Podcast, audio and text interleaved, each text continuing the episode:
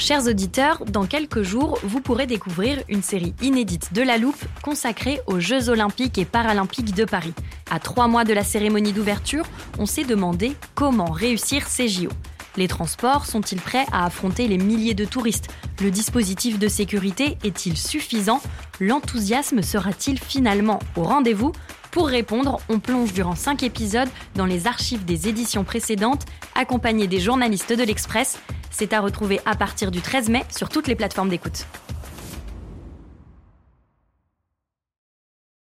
I'm Sandra, and I'm just the professional your small business was looking for. But you didn't hire me because you didn't use LinkedIn jobs. LinkedIn has professionals you can't find anywhere else, including those who aren't actively looking for a new job but might be open to the perfect role, like me. In a given month, over 70% of LinkedIn users don't visit other leading job sites. So if you're not looking on LinkedIn, you'll miss out on great candidates like Sandra. Start hiring professionals like a professional. Post your free job on linkedin.com/people slash people today. Salut Xavier, bienvenue à nouveau dans la bibliothèque de l'Express. Merci Anne. Je dois t'avouer que je trouve toutes ces archives un peu intimidantes, tous ces numéros depuis 70 ans. Par où on commence pour raconter l'histoire de l'Express? Je pense qu'il y a une caractéristique principale, qui est le fil rouge jusqu'à aujourd'hui de l'Express, Mm. c'est l'innovation. L'Express a constamment cherché à inventer, à créer, tant sur le fond que sur la forme. Tiens, par exemple sur l'économie, l'Express est le premier journal généraliste à en parler autant et de manière très pédagogique. Je tourne doucement les pages, parce que tu vois, ces numéros de l'année 53 sont assez abîmés. Mhm. Tiens, regarde là. On dirait des cases de bande dessinée. Je lis Comment l'or entre en France avec un monsieur à chapeau qui fume un gros cigare, ok. Et puis en dessous, il y a des vignettes qui expliquent les manœuvres autour de la dévaluation du franc. C'est un peu les ancêtres des infographies. Tu vois, cette force novatrice, elle est présente dès les premiers numéros. Et qui pourrait me parler de ça? Au début, ils étaient vraiment très peu nombreux. Dans le premier numéro que je t'ai déjà montré, Mm. il n'y avait même pas d'ours. Ah oui, le petit encart avec les noms des journalistes de la rédaction. Oui, c'est ça. Mais tiens, regarde, il apparaît dès le deuxième numéro, celui du 23 mai 1953. Comité de rédaction, Françoise Giroud, Jean-Jacques Servan-Schreiber, Pierre Viançon, ils sont que trois. Et aucun d'entre eux n'est encore vivant aujourd'hui, malheureusement. Mais il manque un nom. Ah bon, lequel? Celui de Christiane Collange. C'est la petite sœur de Jean-Jacques Servan-Schreiber. Elle faisait partie de l'équipe qui a lancé le journal. Mhm. Elle y restait jusqu'en 1969. Ensuite, elle a eu une grande carrière de journaliste, à Europe 1 notamment. Mhm. Elle est encore en vie, tu devrais aller la voir. Très bonne idée, tu sais comment la contacter? Oui, mais c'est une dame âgée. Elle a 92 ans, elle ne se déplace plus tellement. Elle vit dans la propriété des Servan-Schreiber sur la côte normande. Merci Anne, on va donc commencer cette remontée aux sources de l'Express par un petit voyage au bord de la mer. Tous les gens lisaient l'Express. À la fois un journal bourgeois et un journal révolutionnaire, vous voyez. En vérité, un journal est un catalyseur. C'était passionnant, c'était bouillonnant d'idées. Je crois que les lecteurs, ce sont des gens comme vous et comme moi. Nous souhaitions également que les Français soient informés d'un certain nombre de choses qu'ils ignoraient totalement. Raconter, raconter. Je suis Xavier Yvon et dans ce podcast, je vous plonge dans 70 ans d'histoire et de journalisme. Épisode 1, l'Express, journal pionnier. Alors, je rentre la destination, Velette-sur-Mer. Hop, c'est parti.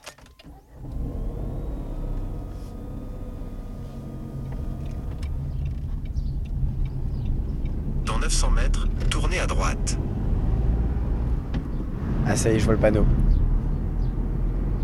La destination se trouve sur votre gauche, Velette-sur-Mer. Vous avez atteint votre destination. Je vais mettre là.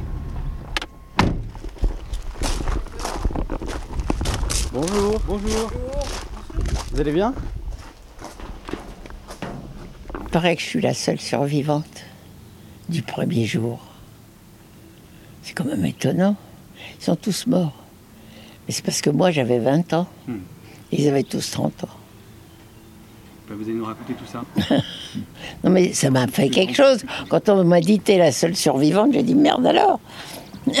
Christiane Collange nous installe sur la terrasse de sa maison, avec vue sur la pelouse épaisse et impeccable, et une rangée de hêtres centenaires. Vous êtes dans une ferme euh, entièrement du XVIIIe siècle. D'ailleurs, sur ma maison, là que vous voyez, il y a écrit Monsieur Rimbourg m'a fait construire en 1777. Ces quatre fils ont hérité chacun d'une des maisons de la propriété. Certaines ont des toits de chaume, d'autres des murs à colombage noir et blanc. Alors, De temps en temps, vous voyez apparaître des enfants. Oui. Ce sont mes arrière-petits-enfants. Ils sont en vacances ici alors Qui sont en vacances chez leur grand-père qui est mon fils. D'accord. On vit à quatre générations ici. Pas mal quand même. Et, tiens, voilà mon fils. Et Jean-Marc, viens dire bonjour au monsieur. Bonjour. Jean-Marc Coblence. Express. Bonjour. Tu les emmènes au manège? Allez. Bon manège, mon amour. C'est plus de ton âge. Ce fils aîné a aujourd'hui 70 ans, comme l'Express, et pour cause, il était dans le ventre de sa mère lors du lancement du journal. L'Express est sorti en mai 53. J'avais, bon, 21 ans. Euh, J'étais enceinte de 7 mois. euh, et j'étais secrétaire de rédaction depuis 3 mois, à peu près.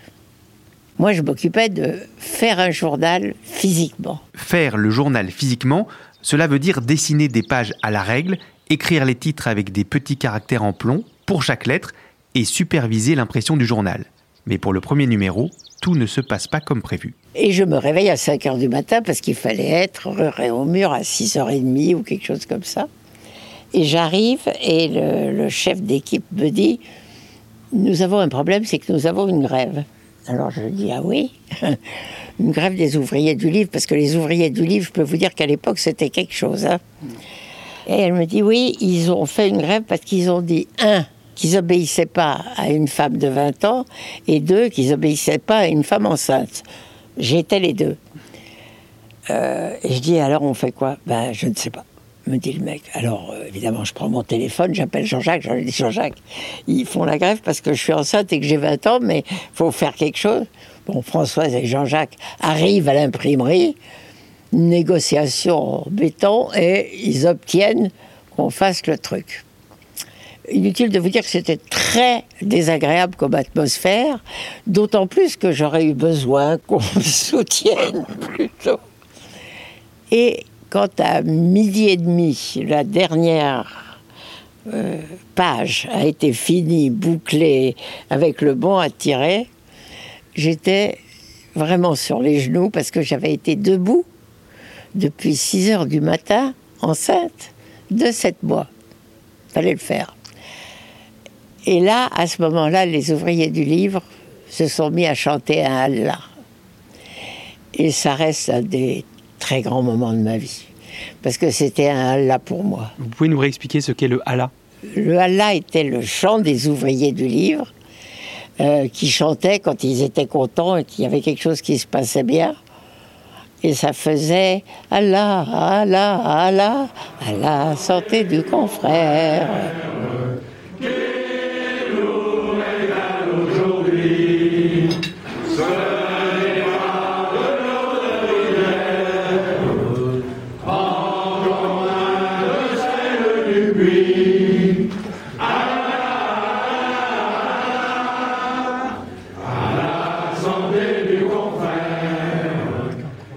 Ce premier numéro paraît comme supplément du week-end dans le quotidien économique Les Échos, créé et dirigé par Émile Servan-Schreiber, le père de Jean-Jacques et de Christiane. Au début, ça s'est appelé les échos du samedi. Il y avait marqué l'Express, les échos du samedi. D'ailleurs, on a démarré avec François Giroud, euh, Jean-Jacques, moi, euh, et on était dans un petit bureau aux échos, euh, 37 Champs-Élysées. Et on a commencé comme ça, quoi. Vraiment, on a bidouillé. Est-ce que vous saviez fabriquer un journal? Ah ben alors pas du tout. D'ailleurs, aucun de nous, sauf François Giroud. On était tous à l'école de Françoise. Justement, il y a 70 ans, quand, avec votre frère et avec François Giroud, vous créez l'Express, en quoi c'est nouveau? En quoi c'est innovant? À l'Express, on, on faisait vraiment du journalisme. C'était tellement différent. On avait par exemple, euh, on a toujours eu d'ailleurs, mais on a renforcé ensuite au moment de la nouvelle formule, on avait un service qui vérifiait ce qu'on disait. Ça, n'existait pas chez les autres. Ça a été une révolution. euh, quand on a dit, écoute, tu as vérifié que c'était bien 72, avenue du Général de Gaulle, et il y a quelqu'un qui téléphonait pour qu'on vérifie que c'était bien le 72 et pas le 70. À l'époque, les journalistes, c'était pas ça leur problème. Leur problème, c'était de raconter avec beaucoup de talent, les choses se passaient. Mais il n'y avait pas ce, ce souci de l'information, honnêtement, qui nous est venu d'Amérique. C'était François Giroud qui était formidable journaliste et qui nous a envoyé des.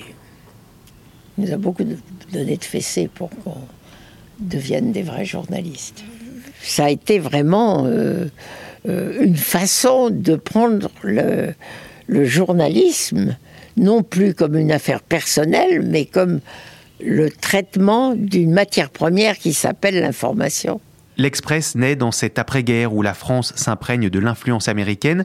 Le tout nouveau journal innove par ses méthodes, mais aussi par ses contenus pour accompagner les transformations profondes de la société. Ça a commencé tout simplement dans le bureau de Françoise, où je lui ai dit, écoutez Françoise, je trouve qu'il y a plein de choses à dire en ce moment sur l'évolution de la société et sur la position des femmes. Euh, moi, j'étais très féministe. C'était une époque où on avait des convictions. Euh, Donc vous allez voir François Giroud Oui, euh, et je lui dis, ça m'ennuie parce que je sais pas où mettre ces, idées importantes euh, qui sont euh, l'évolution du divorce, euh, les salaires des femmes. Il y avait une telle transformation là qui se montait.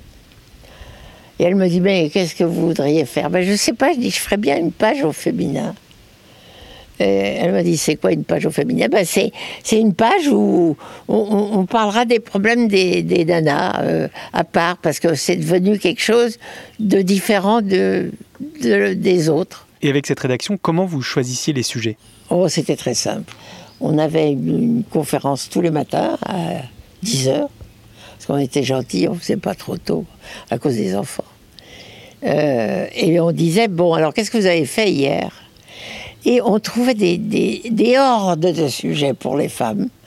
Il euh, y en avait une qui avait été à sa banque et il voulait pas lui donner, euh, je sais pas quoi, parce que son mari avait pas. Et alors là, ça nous faisait un papier formidable. Et vraiment, on a, on a vécu ce que nous vivions en tant que femmes de cette époque-là, avec toutes les difficultés que ça représentait et tous les progrès que ça représentait. Mais en se le racontant, on avait toutes 25 ans au moins. et c'était passionnant, c'était, c'était bouillonnant d'idées. Et en quoi c'était différent de la presse féminine qui existait déjà? Oh bah, pff, alors totalement nouveau. Bon, point numéro un, on a fait un truc pour les femmes qui travaillaient. Bon, donc les femmes à la maison, c'était pas pour nous. Alors, on n'était pas du tout objective. Hein. Bon, point numéro deux, on a tout de suite adopté la contraception, tout, ce que vous pouvez imaginer. Puis après, évidemment, la PMA, enfin tout, tout. On n'était pas du tout, du tout comme nos mères. Alors, euh, la presse féminine avait encore des recettes de cuisine. On a fait une recette de cuisine, mais alors ultra rapide, hein, une recette de cuisine pour quand on rentrait euh, du bureau à 7 heures et qu'il fallait faire bouffer, parce que nos maris, ils se faisaient encore un peu servir. À l'époque, mais vous vous rendez pas compte, il n'y avait plus aucun rapport entre la vie qu'on a eue petite fille et, et ce qu'on était en train de vivre en tant que femme. C'était pas toujours très facile. Mais tout était nouveau conduire sa voiture, avoir une voiture, choisir une voiture. Par exemple, on faisait un article sur euh, Renault a sorti des voitures bleues parce qu'il s'est aperçu que maintenant les femmes ont une importance considérable dans l'achat des voitures et qu'elles les aiment mieux bleues que grises. Mm. Article passionnant. Vous voyez ce que je veux dire? Tout était nouveau, mais on ne peut même pas imaginer ce que c'était excitant. C'est ainsi qu'a été inventé Madame Express, qui comptera jusqu'à 40 pages. Christiane Collange évoque avec passion tous ses souvenirs, mais elle n'a jamais cessé d'être journaliste. Encore aujourd'hui, à 92 ans, elle continue à suivre de près l'actualité et parle avec autant d'intensité de la guerre en Ukraine, du réchauffement climatique ou du rapport au travail bouleversé depuis le Covid. Tiens, les revelà. C'est déjà fini votre séjour sur le manège?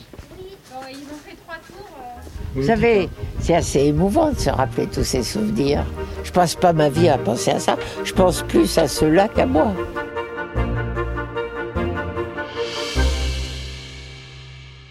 Bon Anne, merci infiniment pour ton conseil. Christiane Collange est une femme incroyable, c'était une rencontre vraiment inspirante. Ah, je suis vraiment contente. Tiens, pour la suite, je t'ai préparé le numéro du 21 septembre 1964 avec le général de Gaulle en une. Ah oui, là c'est le passage au News Magazine tel qu'on le connaît aujourd'hui. Oui, après la fin de la guerre d'Algérie, Jean-Jacques Savant-Schreiber, que tout le monde appelle JJSS, sent que le journal a besoin d'un nouveau souffle. L'Express est en perte de vitesse, il ne correspond plus vraiment à l'époque. À la fin de l'année 63, Jean-Jacques envoie son frère Jean-Louis Mmh. aux États-Unis en immersion dans les rédactions des plus grands magazines d'information. Newsweek, Life, Mmh. mais surtout Time, où Jean-Louis passe plus d'un mois. De retour en France, il rend compte à son frère Jean-Jacques de ce qu'il a vu. C'est ainsi que naît la nouvelle formule de l'Express. Elle s'inspire de Time pour le style, du Spiegel pour le format et de The Economist pour le traitement de l'information. Jean-Louis dira plus tard que la modernisation de l'Express a servi de matrice à la presse d'information moderne française. Donc toujours cette tradition d'innovation à l'Express, qui d'ailleurs a été imitée par Le Point et l'Obs. Oui, tout à fait. Bon, le fait que l'Express ait été le premier news magazine français, c'est assez connu. Hmm. En revanche, il y a des innovations qui sont moins célèbres. J'ai ici une archive pas tout à fait comme les autres. Écoute ça. Les invités de Radio Express. Isabelle Maillot, bonjour, vous êtes en direct Radio avec Express nous Mais qu'est-ce que c'est Eh bien oui, l'Express a été aussi un une radio. album. Pas très longtemps, mais suffisamment pour, encore une fois, lancer des idées neuves. On est en 1982, c'est la grande époque des radios libres, puisque François Mitterrand, en arrivant à l'Élysée, a libéralisé les ondes FM. Tu devrais contacter Michel Leloup, c'est une ancienne de l'Express, elle a participé à la création de Radio Express. Merci Anne, je l'appelle et je vais lui proposer de venir dans notre studio de podcast, ça pourra lui rappeler des souvenirs.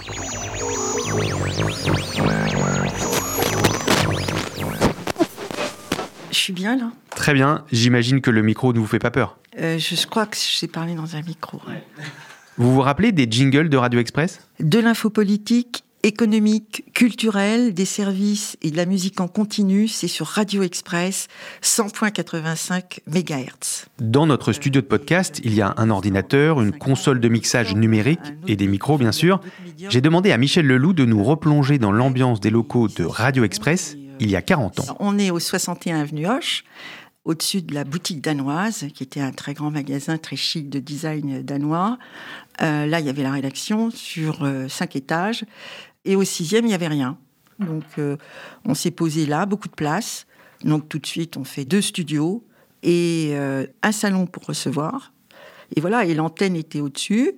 On la regardait par la fenêtre. L'antenne qui permettait d'émettre en FM avec à l'époque une puissance qui dépassait difficilement la petite ceinture parisienne, Michel Leloup et ses collègues sortaient régulièrement vérifier jusqu'où on captait Radio Donc, il Express. fallait rentrer dans un café, téléphoner en disant bah attends on est euh, porte d'Orléans. Alors là on reçoit bien porte d'Orléans. Bon on fait on continue. Puis alors là Châtillon ou euh, porte de Vent euh, et on était content quelquefois quand quelqu'un nous, disait dans le Val-de-Marne qu'il nous avait entendu. Mais bon on on savait pas comment. Mais c'est à dire qu'on avait quand même une une ambition une fougue qui était celle de journalistes qui auraient pu émettre à une échelle mondiale, alors que quand même on s'adressait à Paris intramuros. Si l'Express se lance dans la radio à l'époque, c'est pour s'adapter à une concurrence de plus en plus rude et à un monde en train de passer à la vitesse supérieure. La FM, c'était euh, d'un seul coup une espèce de parole libre qui allait euh, peut-être euh, doubler le papier qui commençait à fatiguer. Puis vous voyez, finalement, on était sur une sorte de toboggan. Parce que le papier, euh, voilà, il a été relayé au fur et à mesure qu'on courait vers les années 2000. Et qu'on courait forcément vers le monde d'aujourd'hui, c'est-à-dire euh, l'information non-stop, euh, dans une ultra-rapidité. Ce que vous pouvez faire sur une radio, c'est surtout que il arrive un, coup dur en France, un événement, la mort d'un- d'une personnalité. Quoi qu'il arrive, on pouvait faire monter du troisième et du quatrième. Le journaliste qui avait couvert euh, l'événement, qui connaissait la personnalité en question, qui avait été en reportage avec elle et qui avait des anecdotes à raconter et à faire, j'allais dire, à portraitiser la personne ou l'événement, que ce soit des émeutes euh, en Israël, en Palestine ou euh, un conflit en Afrique, ou que ce soit, ou que ça pète, on avait une armée derrière nous pour pouvoir apporter un éclairage. Ça, c'était une richesse euh, incroyable. Cette fois, le modèle, c'est CNN qui vient d'inventer l'info en continu. Et puis, on était là à, à vouloir faire des bulletins toutes les demi-heures, c'est-à-dire presque une information en continu, ce qui était quand même beaucoup de travail pour pas répéter euh, le même bulletin toutes les demi-heures, c'est-à-dire trouver un angle pointu euh, de façon à, rafraîchir l'info. Mais ça, on y tenait, parce qu'on avait quand même cette possibilité d'intervenir euh, toutes les demi-heures. Le rêve, c'était, euh, après l'Express papier, qui était le premier news euh, des années 50, on voulait être la première radio à être écoutée. Enfin, on rêvait d'être France Info, quoi. C'était ça le rêve. France Info sera créée cinq ans plus tard. Le rêve de Michel Leloup, lui, ne dure finalement que quelques mois. Radio Express s'arrête, faute d'obtenir une fréquence exclusive. Il y avait une espèce d'adrénaline à l'Express constante pour chacun d'entre nous. C'était fais ce qui ne se fait pas ailleurs, avance, avance, innove, euh, n'aie pas peur. Et ça, je pense que ça a durablement marqué euh, les jeunes journalistes que nous étions. On avait une trentaine d'années. hein. Avance, innove, ces mots pourraient être ceux de Jean-Jacques Servan-Schreiber et de François Giroud. La motivation des fondateurs a infusé à toutes les époques de l'Express et jusqu'à aujourd'hui. Bonjour, je suis euh, Alain Veil. Bah, Aujourd'hui, je suis le président euh, de l'Express. Alain Veil a repris l'Express en 2019 avec la volonté de moderniser une nouvelle fois le titre en s'inspirant, là encore, des États-Unis. Oui, il y a cet héritage parce que euh, l'Amérique, les États-Unis, c'est d'abord une grande démocratie. Donc, du coup, il y a beaucoup de choses qui se créent. Et ensuite, et c'est la conséquence, c'est un pays où la concurrence est rude. Donc, du coup, il faut inventer des choses régulièrement. Donc, ça vaut toujours le coup d'aller regarder ce qui se passe aux États-Unis. L'Express est en danger, comme toutes les autres marques de presse à travers le monde. Il y en a qui commencent à avoir des modèles euh, euh, solides et qui ont réussi leur transformation. Je pense au premier d'entre eux, c'est-à-dire au, Washington Post. Ben, nous, à l'Express, depuis euh, trois ans, on a mené un travail considérable pour moderniser l'entreprise, pour la digitaliser totalement. Et puis l'enjeu, c'est celui d'inventer un modèle pour l'avenir, et c'est ce à quoi nous travaillons beaucoup dans cette année particulière, pour redonner à la marque, à l'entreprise, des perspectives de développement. L'Express fête ses 70 ans cette année. Où sera, à quoi ressemblera l'Express dans 70 ans? Eh bien, si on fait bien notre travail, euh, ça sera une marque euh, toujours moderne, toujours euh, active pour défendre un certain nombre de valeurs autour de la démocratie libérale. Et donc, c'est une marque qui doit toujours se transformer, qui doit euh, innover pour euh, rester au top comme euh, il le redevient aujourd'hui. Des pages féminines de Christiane Collange au compte TikTok d'aujourd'hui, l'Express cherche donc constamment à s'adapter à son temps, voire à prendre un coup d'avance, comme dans les années 60-70, lorsque le magazine réinvente la manière de faire du journalisme politique. Dieu sait que, euh, comme euh, nous avons été les trois premières euh, filles du service politique envoyées par l'Express, Dieu sait qu'on a fait du bruit. Je me rappelle les, députés de l'Assemblée nationale, les yeux qui leur sortaient, leur sortaient des orbites. Et puis même les huissiers étaient outrés à l'idée que les femmes puissent entrer. Pour la suite, rendez-vous dans le prochain épisode de notre série sur les 70 ans d'histoire et de journalisme de l'Express. Cette série a été produite par Mathias Pengili et Xavier Yvon, avec Charlotte Baris et Marion Gallard, et réalisée par Jules Cros.